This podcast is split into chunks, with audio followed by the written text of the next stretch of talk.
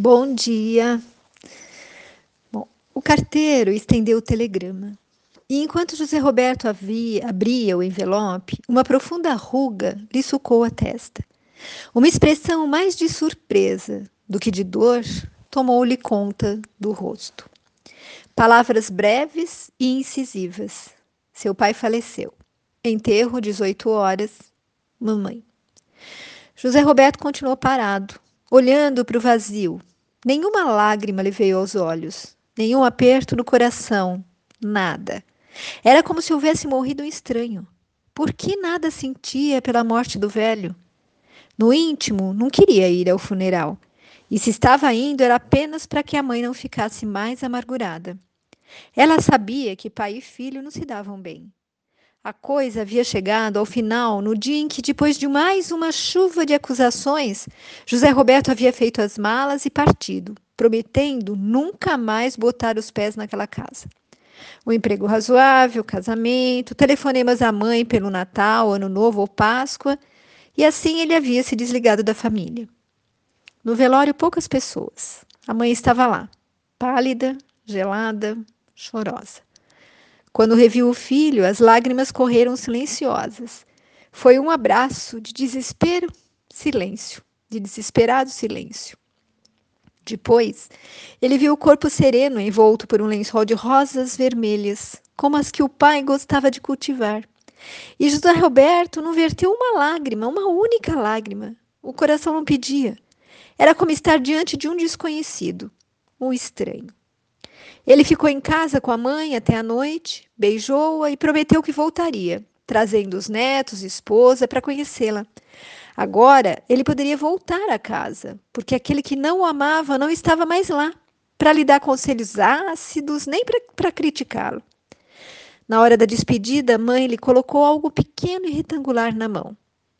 Há mais tempo você poderia ter recebido isso, disse.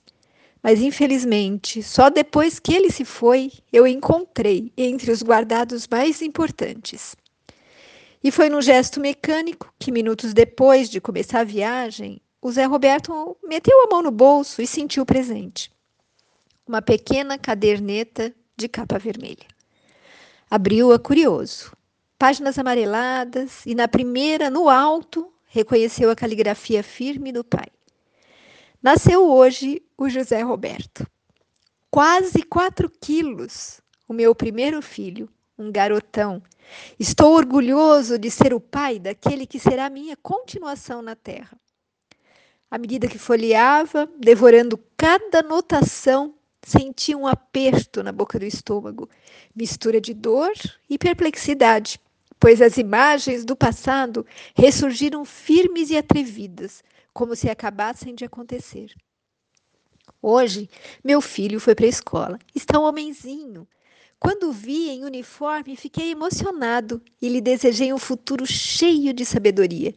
A vida dele será diferente da minha, que não pude estudar por ter sido obrigado a ajudar meu pai. Para meu filho, eu desejo melhor. Não permitirei que a vida o castigue.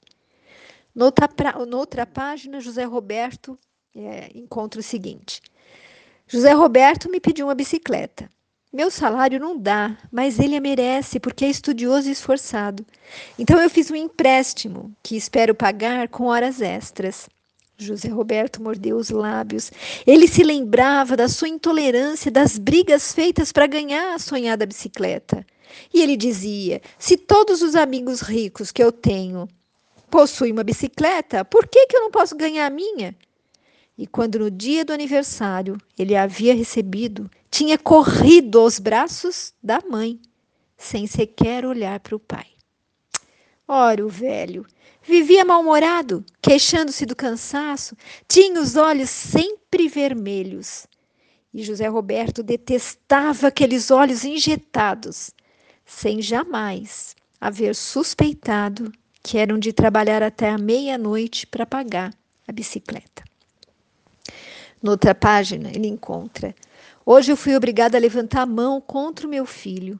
Eu preferia que ela tivesse sido cortada, mas foi preciso tentar chamá-lo à razão. José Roberto anda em más companhias, tem vergonha da pobreza dos pais, e se não disciplinar, amanhã ele será um marginal. É duro para um pai castigar um filho, e bem sei que ele poderá me odiar por isso. Entretanto, eu devo educá-lo para o seu próprio bem. José Roberto fechou os olhos e viu toda a cena, quando, por causa de uma bebedeira, ele tinha ido para a cadeia. E daquela noite, lembrou-se também quando o pai não tivesse aparecido, que se o pai não tivesse aparecido para impedi-lo de ir ao baile com os amigos, ele só se lembrava do automóvel retorcido e manchado de sangue que tinha batido contra uma árvore, e ele parecia ouvir sinos, o choro da cidade inteira, enquanto quatro caixões seguiam lugubremente para o cemitério. As páginas se sucediam, cheias das respostas que revelam o quanto, em silêncio e amargura, o pai o havia amado. O velho escrevia de madrugada, no momento da solidão, num rito de silêncio, porque era desse jeito que ele era. Ninguém o havia ensinado a chorar e a dividir as suas dores. E agora, José Roberto estava tendo a prova que debaixo daquela fachada de fortaleza havia um coração tão terno e cheio de amor. A última página, aquela do dia em que ele havia partido, dizia assim: Deus, o que fiz de errado para o meu filho me odiar tanto? Por que eu sou considerado culpado, se nada fiz senão tentar transformá-lo em um homem de bem? Meu Deus, não permita que essa injustiça me atormente para sempre.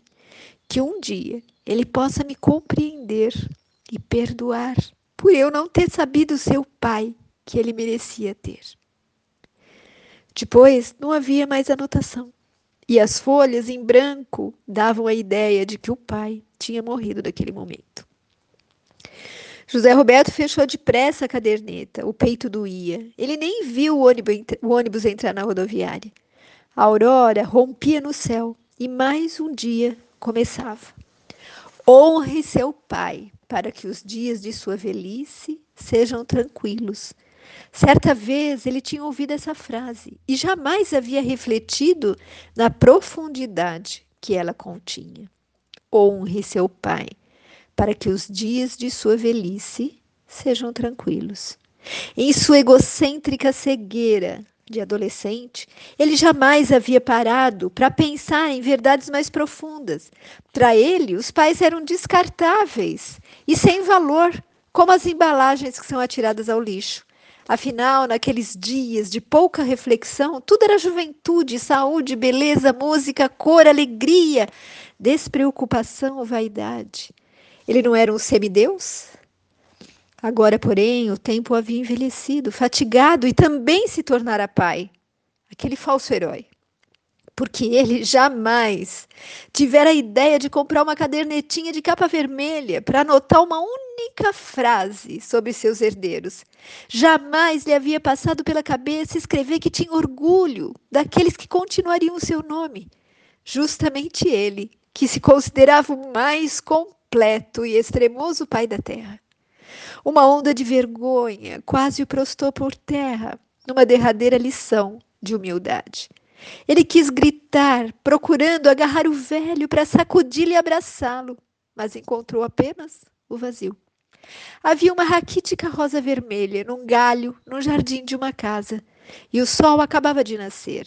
Então José Roberto lhe acariciou as pétalas e lembrou-se da mão zorra do pai podando, adubando e cultivando com amor as flores vermelhas que ele tanto amava porque ele nunca tinha percebido tudo aquilo antes. Uma lágrima brotou e, erguendo os olhos para o céu, ele sorriu e se desabafou numa confissão aliviadora. Se Deus me mandasse escolher, eu juro que não queria ter outro pai que não fosse você, velho. Obrigada por tanto amor e me perdoe por haver sido tão cego.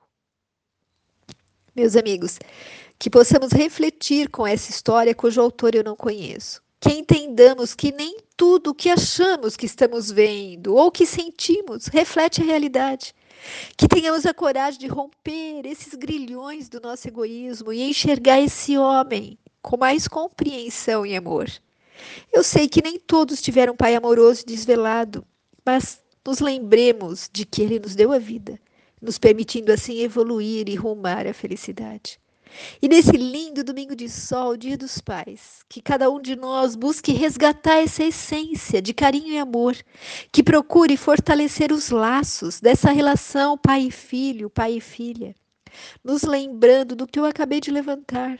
Não importa como é ou foi o seu pai, cumpra o que Jesus nos pediu. Reconcilia-te sem demora com teu adversário enquanto estás a caminho com ele. Está lá em Mateus. Ou oh, amai-vos uns aos outros como eu vos amei. Está lá em João. Bom, meus amigos, o meu pai já desencarnou há muitos anos, mas felizmente eu nunca tive nenhum problema em dizer a ele o quanto amava e o quanto me orgulhava dele. E ele sempre me respondia: orgulho do quê?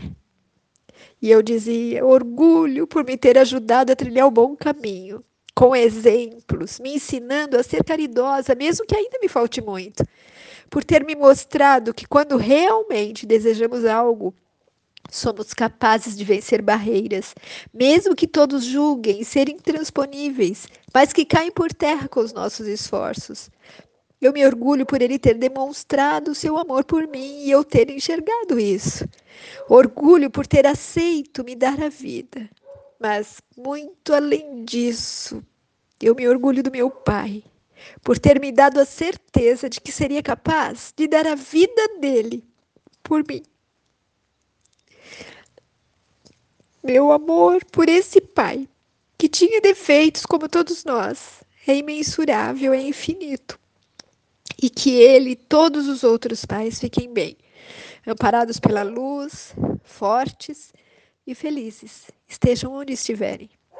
E que José, Pai terrestre de Jesus e Deus, nosso Pai por excelência, recebam a nossa gratidão e amor filial. Feliz Dia dos Pais a todos. Fique com Deus. Beijos de quem se preocupa com você.